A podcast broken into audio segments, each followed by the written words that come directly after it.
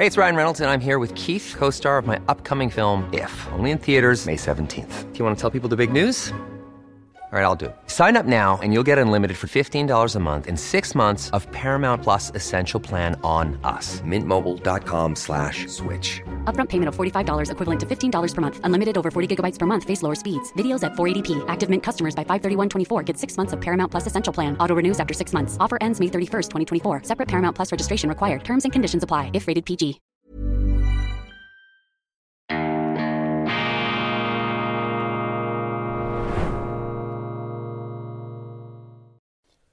Grüezi miteinander, ganz herzlich willkommen, meine sehr verehrten Damen und Herren aus nah und ganz fern, von wo aus auch immer Sie uns zuschauen. Ich begrüße Sie auf das Allerherzlichste bei Weltwoche Daily, die andere Sicht, unabhängig, kritisch, gut gelaunt, ausgeschlafen, fast perfekt frisiert, auch in den frühen Morgenstunden hier in der Bundesstadt Bern. Ich habe bereits im Schweizer Programm geschwärmt, eine wunderbare Stille liegt hier in der Nacht über Bern, wir sind ja jetzt sozusagen in den ersten Morgenausläufern. Ich zeichne das auf, während Sie noch äh, schlafen in Ihren äh, bequemen äh, Betten. Ich beneide Sie darum, hier die Aare die ruhig der Fluss äh, vor sich hin fließt, das bernische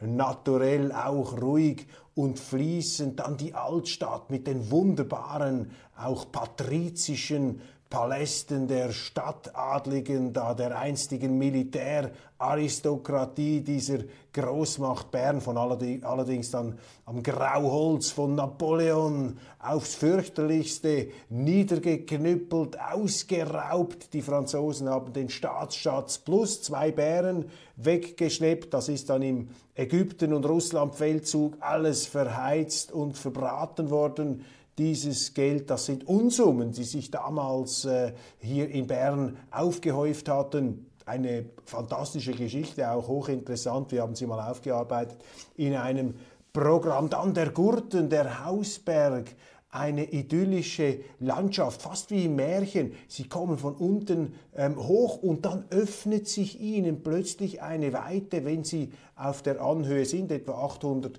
Meter. Also falls Sie es noch nie nach Bern geschafft haben, ich kann Ihnen das unbedingt empfehlen, auch das stolze Bundeshaus hier mitten in der Stadt, relativ zugänglich.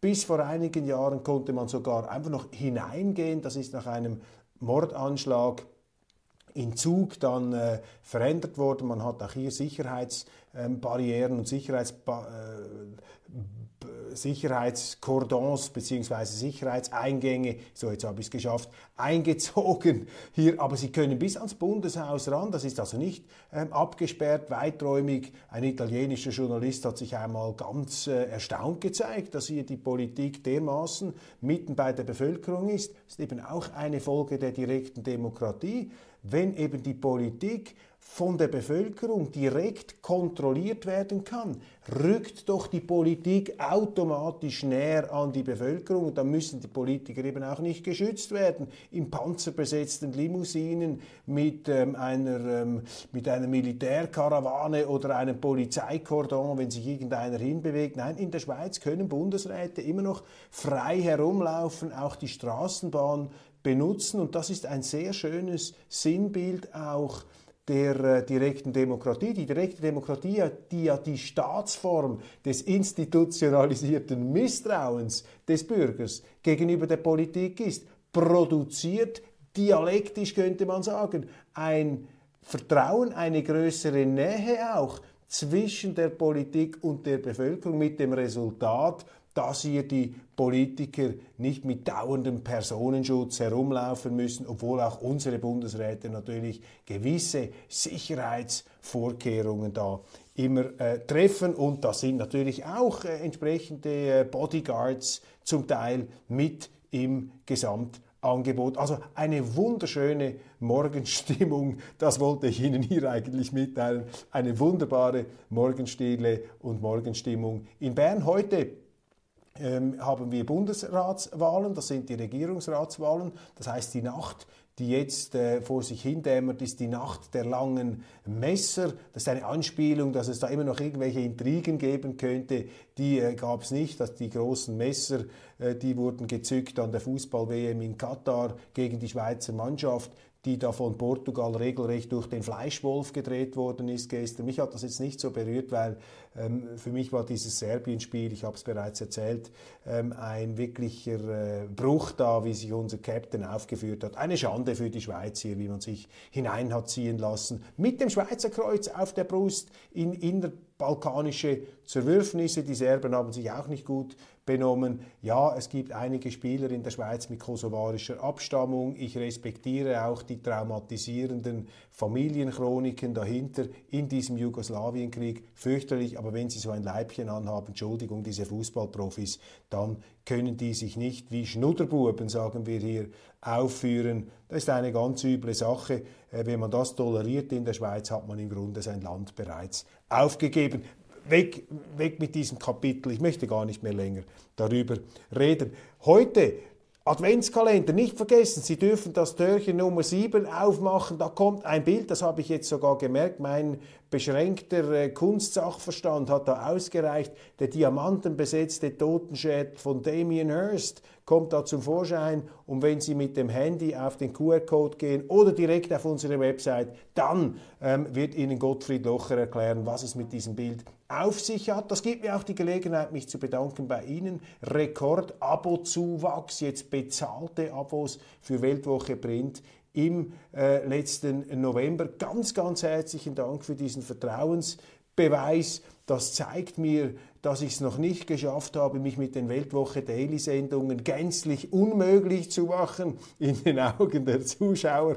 Wir bekommen hier immer noch Zulauf an neuen Abonnenten. Ganz herzlichen Dank. Das gibt uns die Möglichkeit, in die Weltwoche, in den Journalismus zu investieren. Und ich bin überzeugt, dass eben dieser Journalismus, dieser unkonventionelle Journalismus, den wir hier pflegen, genau das ist, was man heute braucht. Also nicht noch mehr Flammenwerfer, Schützengraben, ähm, permanente Schuldzuweisungen und Moralismus, sondern bei aller klaren Pointierung und auch bei aller klaren Meinung, am Schluss eben doch das Versöhnliche muss im Vordergrund stehen, nicht hier das Flammenschwert der eigenen Selbstgerechtigkeit. Das ist ein Irrweg, da belehrt uns ja auch Robert Harris in seinem neuen Roman Königsmörder eines Besseren, dass ein Abstecher in die Zeit der religiösen Bürgerkriege im England des 17. Jahrhunderts. Dort haben sie sich eben verrannt, wie auch im Dreißigjährigen Krieg in Europa.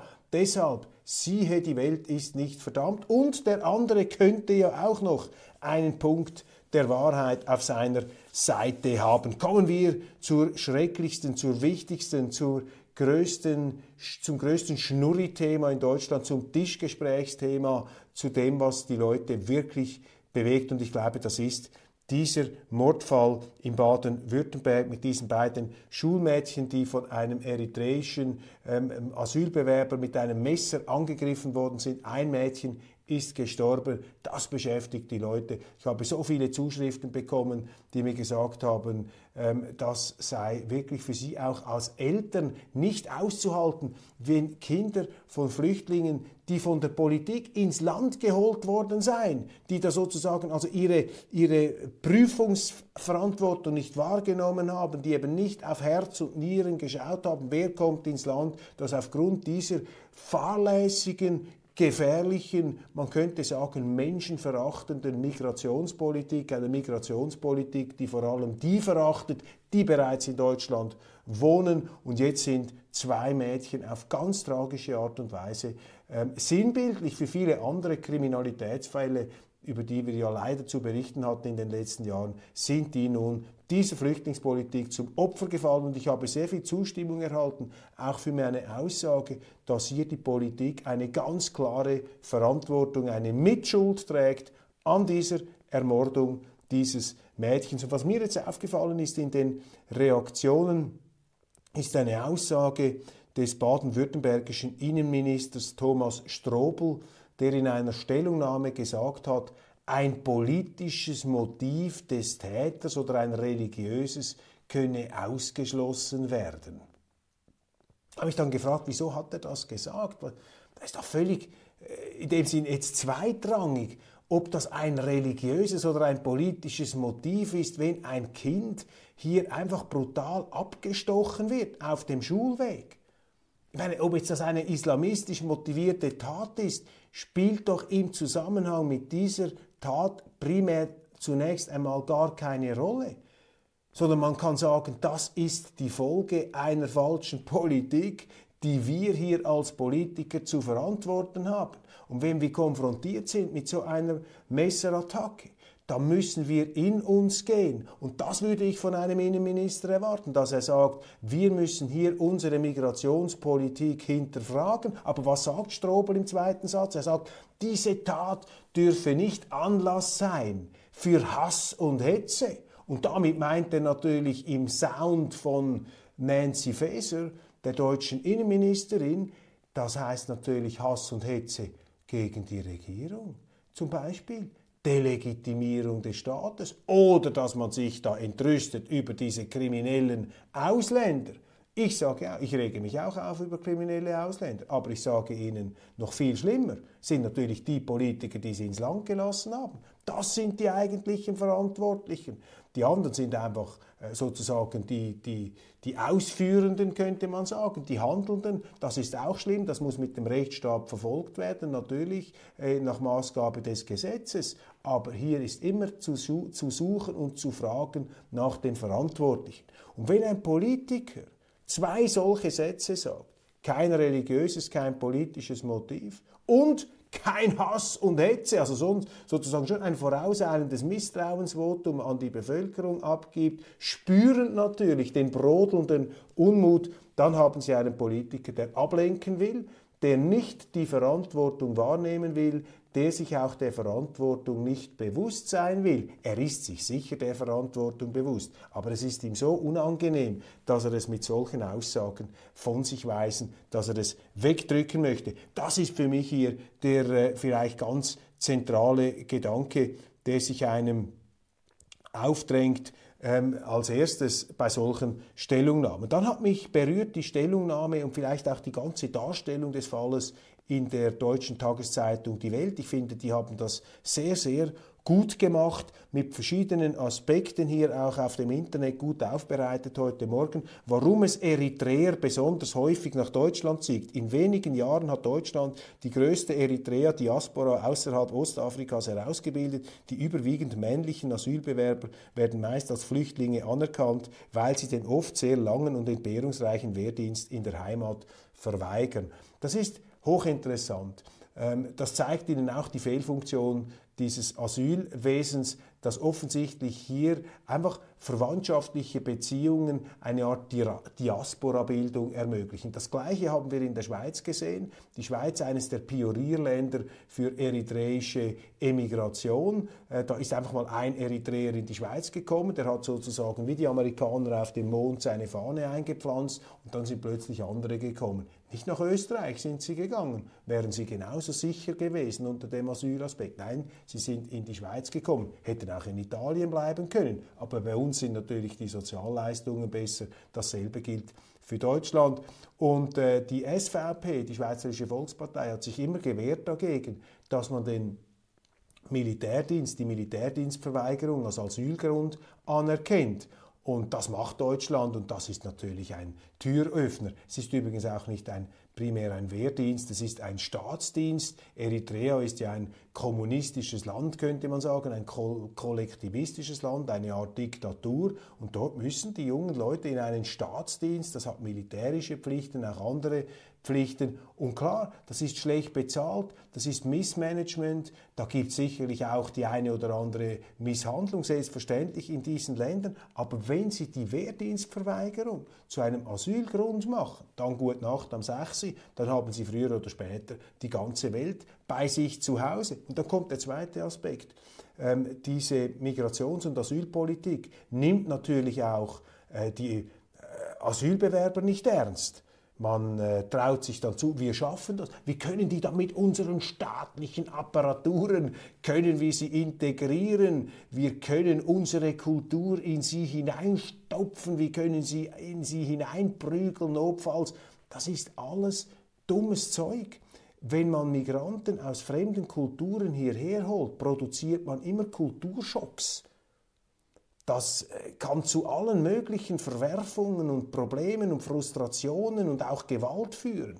Das ist, weil man diese Migranten und ihre kulturellen Prägungen, den Rucksack nicht ernst nimmt. Ich bringe hier immer ein ähm, manchmal als banal empfundenes Beispiel, das ich aber sehr erhellend finde. Ich nehme den Schweizer Kinderroman Heidi von Johanna Spiri. Das ist ein Heimwehroman. Und wenn man schon sieht, wie dieses Heidi verpflanzt aus der wunderbaren Maienfelder äh, Heidi-Landschaft, aus dem Heidiland, nach Frankfurt gebracht wird und was das für einen Kulturschock in diesem Mädchen auslöst, weil es eben da umgetopft, verpflanzt wird, ja, dann will ich mir nicht ausmalen, was in Menschen vorgeht, die aus ganz anderen, noch viel extrem anderen Kulturbereichen nach Europa, zum Beispiel nach Deutschland, nach Frankfurt geholt werden, als das Heidi aus Maienfeld. Jetzt werden Sie vielleicht lachen und schmunzeln, aber ich glaube, das ist ein sehr äh, wichtige Erkenntnis dieses Buchs. Heidi ist einer der ganz großen, meine Damen und Herren, einer der ganz großen Migrationsromane, hat man unter diesem Aspekt noch gar nicht richtig beurteilt. Die Verunsicherung reicht nun bis in die Mitte der Gesellschaft. Ich finde das immer wieder herrlich, wie die deutschen äh, Journalisten sich da wie so Ärzte, wie so Diagnostiker über den deutschen Volkskörper beugen und dann ihre äh, Diagnosen und Befunde abgeben bis in die Mitte der Gesellschaft, die Mitte der Gesellschaft. Das sind so gestellte, gestanzte Stehsatzausdrücke, die man in der Schweiz so nie vermuten würde. Das zeigt, äh, nie verwenden würden. Das zeigt natürlich auch irgendwie immer wieder diese Äquidistanz, diese Fallhöhe von oben nach unten. Man predigt da vor den Kanzeln herab. Das ist eben auch ein Ausdruck der Tatsache, dass sie keine direkte Demokratie haben, da die Fallhöhen, die da in der deutschen Gesellschaft immer wieder hochgezogen werden. Die Bluttat von Iller Kirchberg ist nicht nur eine menschliche Tragödie. Mitten in der Debatte über schnellere Einbürgerungen ist sie auch ein Politikum und zeigt, es ist zwar gut, dass unser Staat großzügig ist, aber er muss auch die Kontrolle behalten. Sehr interessant, wie man hier tastend fast wie auf Eier gehend die ganz wichtige Frage stellt. Natürlich, die Einbürgerungen. Frau Faeser möchte die Einbürgerungen erleichtern. Meinen Sie, man hätte diesen Eritreer auch eingebürgert? In der Schweiz haben wir viele Eingebürgerte, die aber noch nicht lange eingebürgert sind. Die erscheinen dann in der Kriminalitätsstatistik als Schweizer, das sind dann nicht mehr ähm, mit Migrationshintergrund oder Ausländer, oder Asylbewerber, das sind dann eingebürgerte Schweizer. Die Medien treiben dann auch Schindluderei mit solchen Statistiken. Tatsache ist einfach, dass der Großteil der Kriminalität importiert ist. Diese Tatsache ist ein ganz großes Tabu. Man darf es nicht aussprechen in Deutschland, aber aufgrund von solchen schrecklichen Taten, das ist vielleicht das ganz wenige Gute, wenn man dieses Wort hier überhaupt verwenden darf, äh, dass aus so etwas herauskommt, dass man dann offen und ehrlicher darüber spricht. Und natürlich, das ist ein Politikum und auch ein Beweis dafür, um zu zeigen, dass diese erleichterten Einbürgerungen, das darf man nicht machen.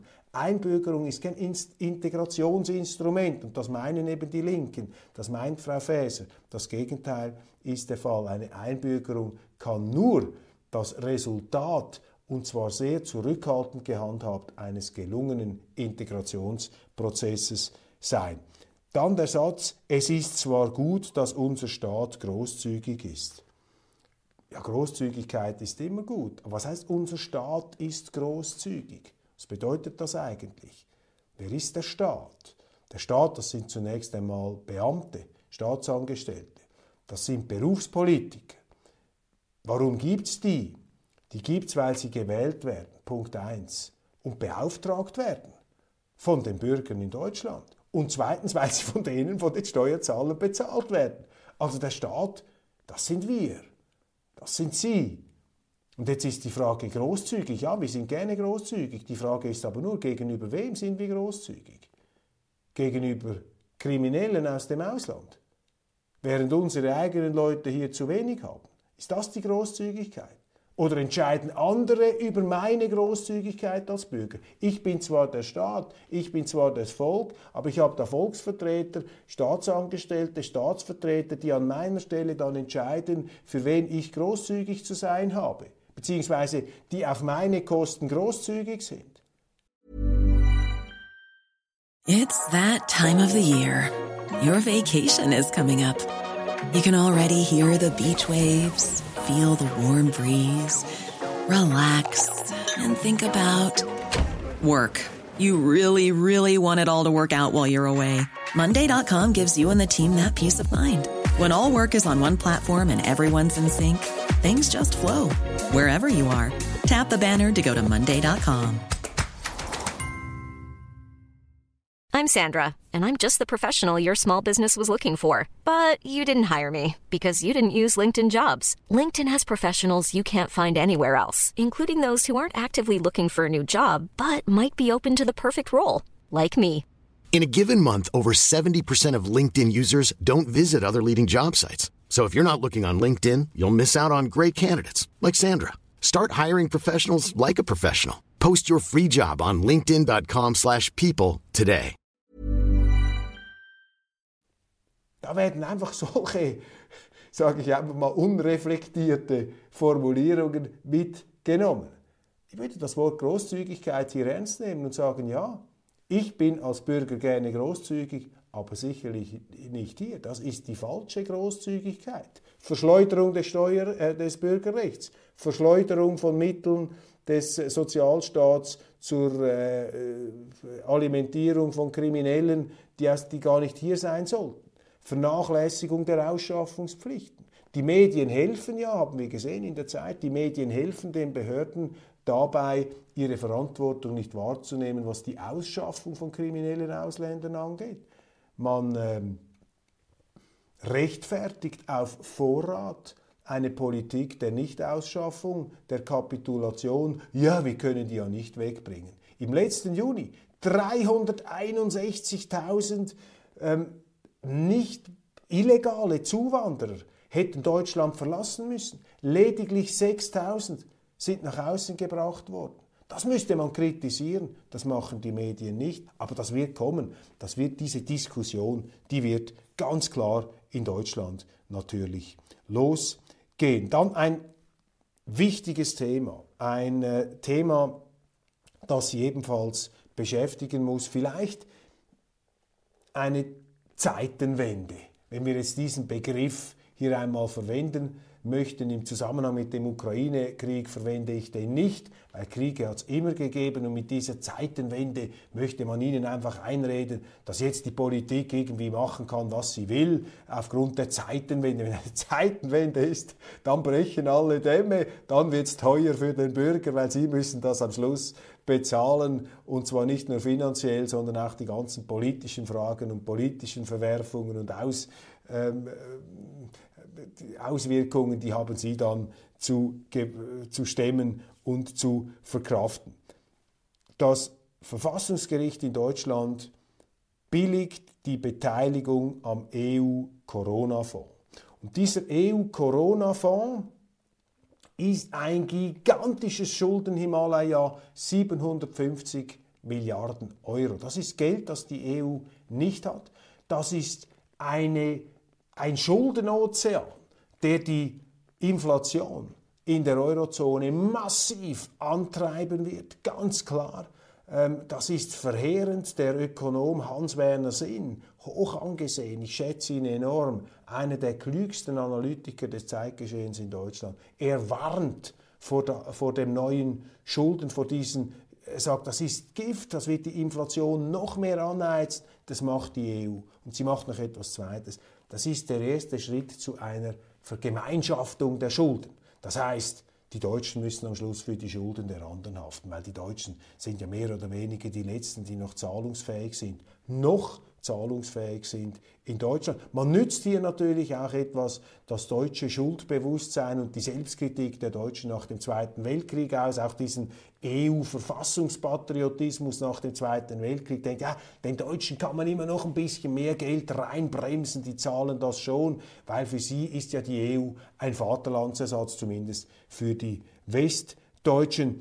Viele Ostdeutsche schütteln da ja nur den Kopf und ich schüttle den Kopf da mit ihnen. Karlsruhe billigt also diese Beteiligung am Corona-Fonds, ein riesiges Schuldengebilde, ein Inflationsgeschütz Treiber, auch etwas, was eben eine Art Staatswerdung, Superstaat durch die Hintertür bedeutet. Man versucht hier mit diesen gemeinsamen Schulden auch die Grundlage zu schaffen, die Sachzwänge heranzuhebeln, um die EU in Richtung Staats ähm, äh, Vereinigte Staaten von Europa zu bringen. Ist interessant, wie jetzt in der Kommentierung auch dieser Begriff kommt. Ähm, in der FAZ zum Beispiel, ja, wer eben Vereinigte Staaten von Europa will, der muss hier eben dabei sein. Ja, wer möchte eigentlich Vereinigte Staaten von Europa, außer den Politikern, die von der EU profitieren und vielleicht den Journalisten, die sich da in diesen geschlossenen Abteilungen auch wie Fische im Wasser ähm, äh, aufhalten können. Wer will das eigentlich hier? Äh, wollen die Leute Vereinigte Staaten von Europa? Nein, ich glaube, sie wollen eher, dass sich ihre Regierungen einmal ein bisschen um ihre nationalstaatlichen Primärpflichten kümmern. Also hier die Staatswertung. Um was dann noch hinzukommt, ist, dass dieser Corona-Fonds auch noch Klimasubventionen drin hat. Also das ist auch eine hochkorrupte Geschichte, nur schon oberflächlich betrachtet, wenn Sie das anschauen, was da alles zusammengepappt wird. So typisch, das ist wie bei den Würsten. Da wird irgendetwas, nein, die Würste sind geradezu hygienische ähm, ähm, Superartikel dagegen. Also hier wird wird, wird etwas miteinander verpackt und vermanscht und zusammengemischt, was einfach nicht zusammengehört und was man auch nicht zusammenmischen darf. Und jetzt hat das Bundesverfassungsgericht in Karlsruhe zwar sehr kritisch sich immer geäußert, es gab auch Einsprachen gegen diesen Corona-Fonds, nicht zuletzt von Bernd Lucke, einem der Mitgründer der AfD, der sich allerdings mittlerweile von der AfD distanziert hat, ein toller Ökonom. Er hat hier äh, Einsprache erheben, auch die das Karlsruhe selber, das Verfassungsgericht, hat sich sehr kritisch geäußert. Jetzt allerdings segnen sie das ab. Und das kann nicht anders interpretiert werden als ein Freibrief für weiteres Schuldenmachen.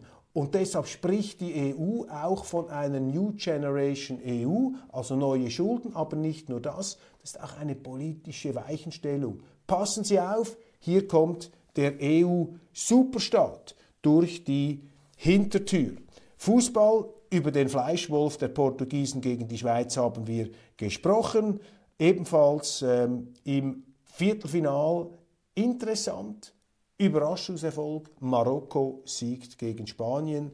Der Kleine gegen den ganz Großen. Die Trump Organization ist verurteilt worden in Manhattan wegen Steuerbetrug. Das wird in den US-Medien interpretiert als ein ähm, doch empfindlicher Rückschlag für den früheren Präsidenten bei seinen ähm, Bestrebungen, wieder ins Weiße Haus einzuziehen. Dann ganz wichtig, habe ich im Schweizer Programm schon etwas vertieft und auch rhetorisch in für mich jetzt nicht mehr zu erreichender Klarheit dargelegt. Ein Skandal, viel zu klein gefahren, sowohl in den Schweizer Medien als auch in den deutschen Medien, wird diese von Präsident Zelensky betriebene Kriegseskalation. Ich meine, jetzt kommen die Ukrainer mit Kamikaze-Drohnen und greifen tief im russischen Hinterland Militärflugplätze an und, und auch äh, Treibstoffversorgungszentren. Und sie haben auch einen Stützpunkt hier bombardiert mit diesen Kamikaze-Drohnen, wo die ähm, strategische Bomberflotte also die B-52 Tupolev, also B-52, das sind ja die amerikanischen Atombomben, äh, Langstreckenbomber, äh, das sind die entsprechenden Äquivalente da der Russen, Tupolev, die sind dort äh, angegriffen worden. Und das ist eine Politik der totalen Verantwortungslosigkeit. Ich meine, ist dieser Zelensky von allen guten Geistern verlassen? Zuerst hat er gelogen, brandschwarz, hat behauptet gegen alle Evidenz, dass die Russen hier mit ihren Raketen Polen beschießen. Damit nimmt er eventuell vorsätzlich in Kauf, dass der NATO-Beistandsartikel in Kraft tritt, dass also die NATO-Truppen in die Ukraine einmarschieren müssen. Und jetzt trägt er den Krieg ins russische Territorium. Hier reizt er den russischen Bären mit der Eisenstange glühend im Auge. Und die Leute, die das jetzt verharmlosen und sagen, ja, aber man muss das verstehen und das ist wieder der Putin-Rechtfertiger und die Putin-Versteher. Ich meine, das ist doch einfach gesinnungsethischer Grümpel, was hier erzählt wird, meine Damen und Herren. Das ist brandgefährlich. Das bringt natürlich die Welt näher an eine direkte Konfrontation zwischen der NATO und, der Ukra und, und Russland.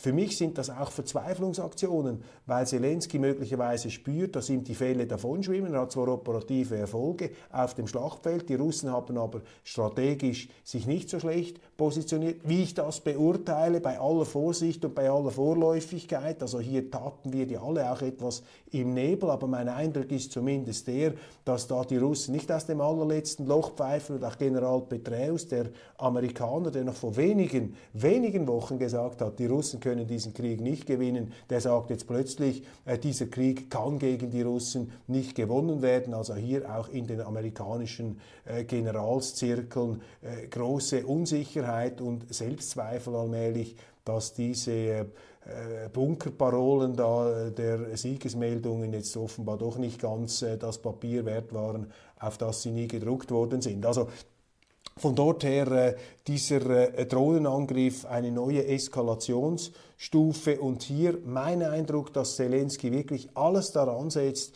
diesen Krieg eskalieren zu lassen. Davon profitiert er natürlich, wenn die NATO voll einmarschiert.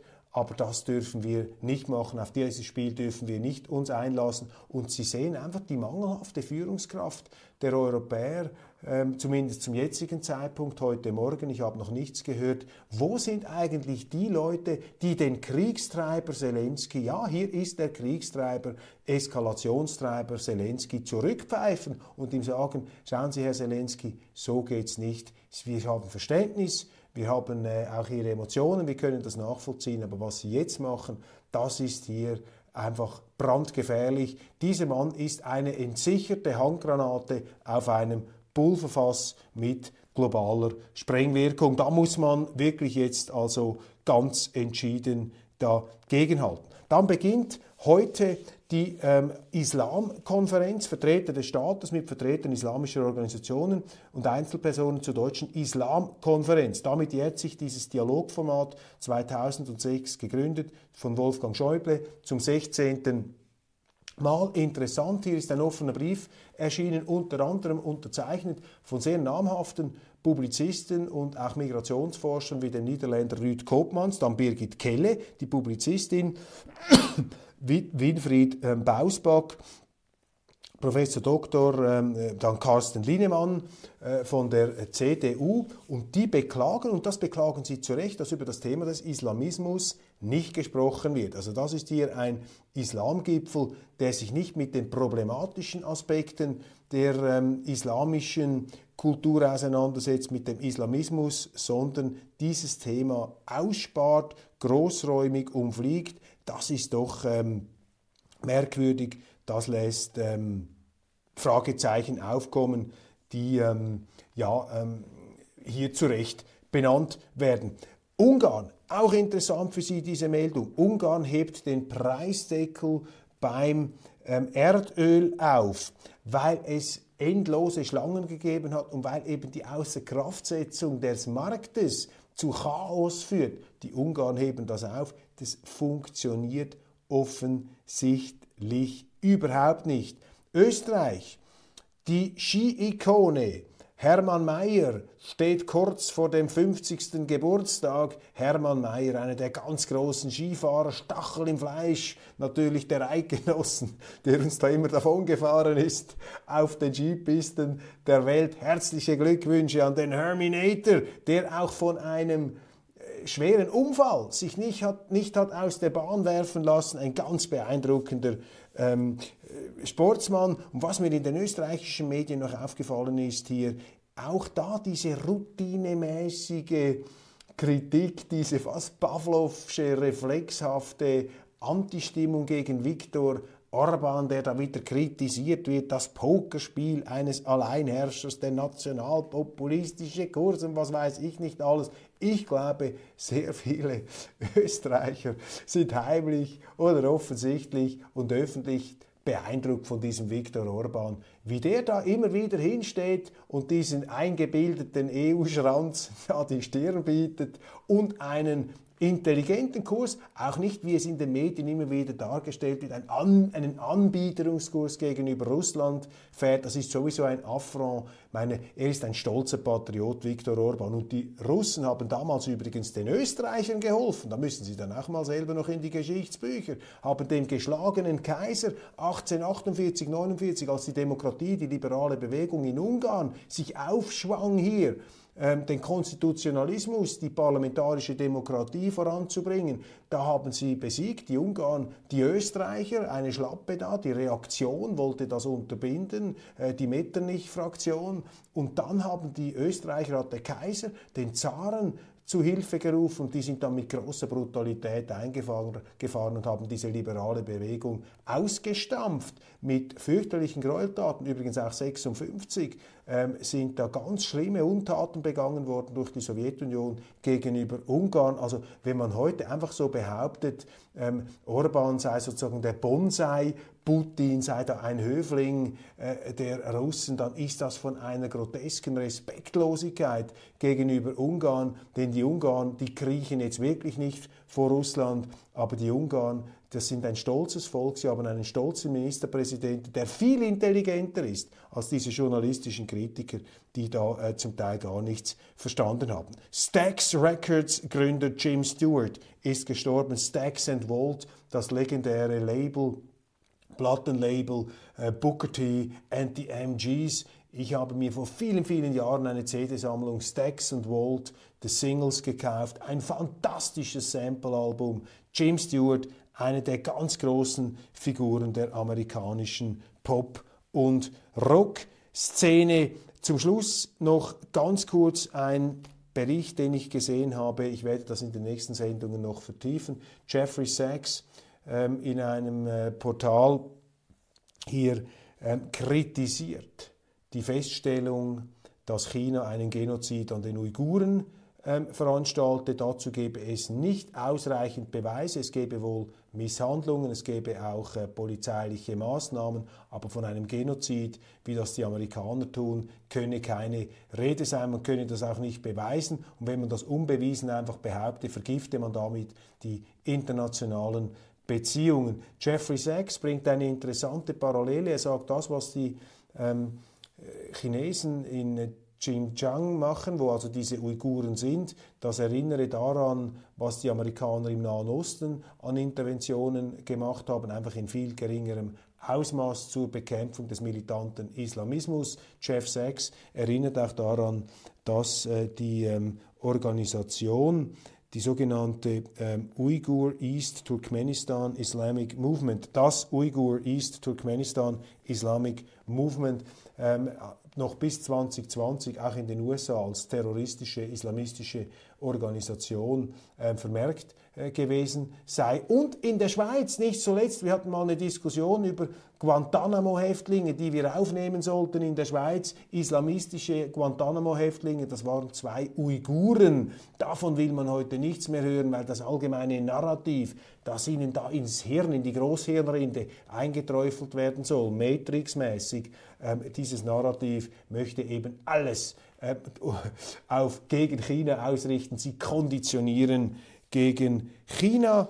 Elon Musk, äh, den loben wir zum Schluss noch. Elon Musk, der Mann, der hier ein ja, alternatives ähm, Medienimperium aufbaut und jetzt mit diesen Enthüllungen zum Skandal um die Vertuschung der Hunter Biden-Files sich als Vorkämpfer der Demokratie hervortut. Das ist eine gute Nachricht. Elon Musk ist, äh, soweit es der heutige Kenntnisstand erlaubt, aber das kann ja auch immer wieder ändern und drehen, ist eine gute Nachricht für die Welt. Und ganz zum Schluss noch ein Korrigendum. Entschuldigen Sie bitte, ich habe gestern Oliver Bierhoff als Präsidenten des DFB bezeichnet. Er ist der Geschäftsführer des, DBF, des DFB, der ehemalige Geschäftsführer, weil er ist jetzt zurückgetreten nach Grund, aufgrund der äh, schlechten Resultate der Deutschen in Katar. Meine Damen und Herren, das war's von Weltwoche Daily, die andere Sicht aus Bern. Heute Bundesratswahlen und ich freue mich, wenn Sie morgen wieder dabei sind, wenn wir uns wiedersehen. Genießen Sie den heutigen Tag. Ich freue mich schon, ich sehne mich schon hier, die morgige Sendung für Sie aufzunehmen. Machen Sie es gut aus dem immer noch friedlich schlafenden Bern.